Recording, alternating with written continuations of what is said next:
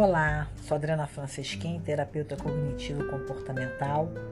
Trabalho com comportamento alimentar, trabalho com ajudando você a desvendar, né, se conhecer, entender seu funcionamento.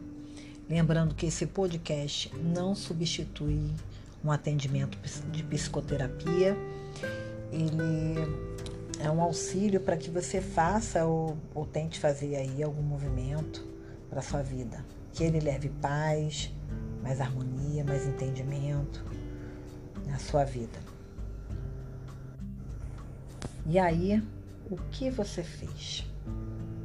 É, todo mundo costuma dizer aí que tem que fazer o melhor sempre. Né? Nem sempre o que a sociedade prega de fazer o melhor é o melhor que a gente consegue.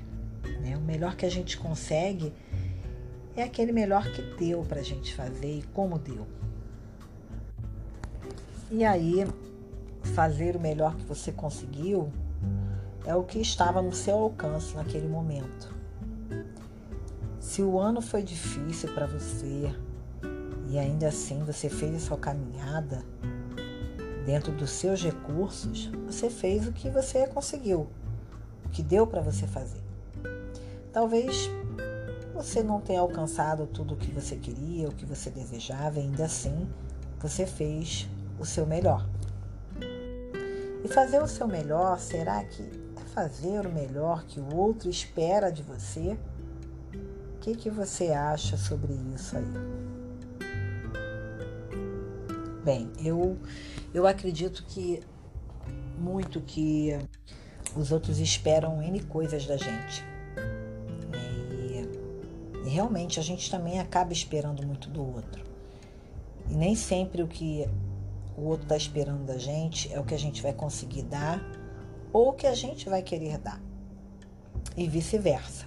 Né? Quando a gente pensar no que o outro está esperando da gente, pense também o que a gente espera do outro. A gente também espera para burro, né? E aí a reflexão que eu trago aqui é sobre como você viveu esse ano. Se você viveu um ano pesado e falou para você mesma que esse ano foi difícil, que foi um ano conturbado, que nossa, que você conseguiu grandes ganhos, ainda que não tenham sido talvez os desejados por você. Você parou para pensar nisso que eu estou falando aqui para você? Às vezes a gente espera muito além, né? Espera virar o ano, espera, né? E, ai, pro outro ano eu vou fazer isso, nesse ano eu não fiz isso. É, e quando eu trago essa reflexão aqui, até para mim também, é, sobre o que a gente conseguiu dentro dos recursos que a gente tinha. Não importa se é fim do ano, se vai começar um novo ano, Cada dia é um novo dia e a gente tem a chance de refazer, de reconstruir, de parar, de respirar, de querer fazer essa pausa e simplesmente olhar para si. Olhar para si e ver que talvez tenha sido melhor que você conseguiu, que eu consegui. Talvez não tenha sido fácil, talvez não seja fácil, e ainda é o que a gente conseguiu, do jeito que a gente conseguiu. É, todo mundo vem vivendo aí é, mais intensificadamente com a história da pandemia e a gripe que surge, né, e outras questões rotineiras do dia a dia, desemprego são chuvas na Bahia, pessoas passando necessidade, desemprego aumentando, falta né, de alimento. A gente tem isso aí e ufa, é pesado. É pesado, ainda mais que acredito muito que todo mundo pratique, até que me prove o contrário, a empatia. Então a gente acaba também se colocando muito no lugar do outro. E aí, ao invés de se criticar, de criticar o outro, como o outro conduziu, É sobre olhar o quanto foi difícil e ainda assim você fez a sua caminhada. O quanto talvez para o outro também tenha sido difícil, é difícil, e que às vezes algumas pessoas funcionam de uma maneira que às vezes a gente não entende, a gente sente raiva, e de repente tem uma mágoa, uma tristeza aí por trás e depois vem muita raiva. Às vezes a gente tem até fatos, né, para sentir isso tudo.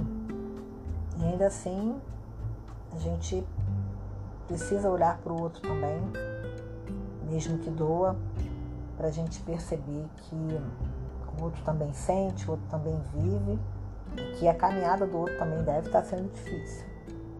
Mas como a gente agora está falando aqui da sua caminhada, da minha caminhada, né? É sobre você olhar e refletir o que que você conquistou dentro do que você conseguia, conseguiu nesse ano para você. É que você dentro do que foi difícil, você alcançou, é o que você foi capaz de fazer.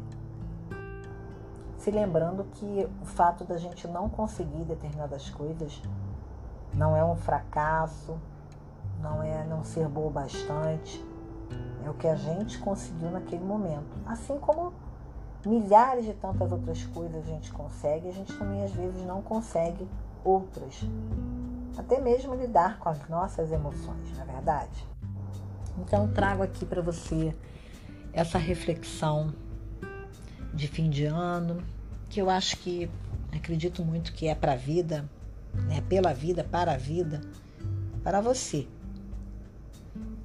Que você traga a reflexão que você fez o que você pôde, que foi o melhor que deu para você fazer e que ainda assim você pode continuar a sua caminhada, que você pode querer melhorar algumas coisas, que você pode fazer mudanças no seu comportamento.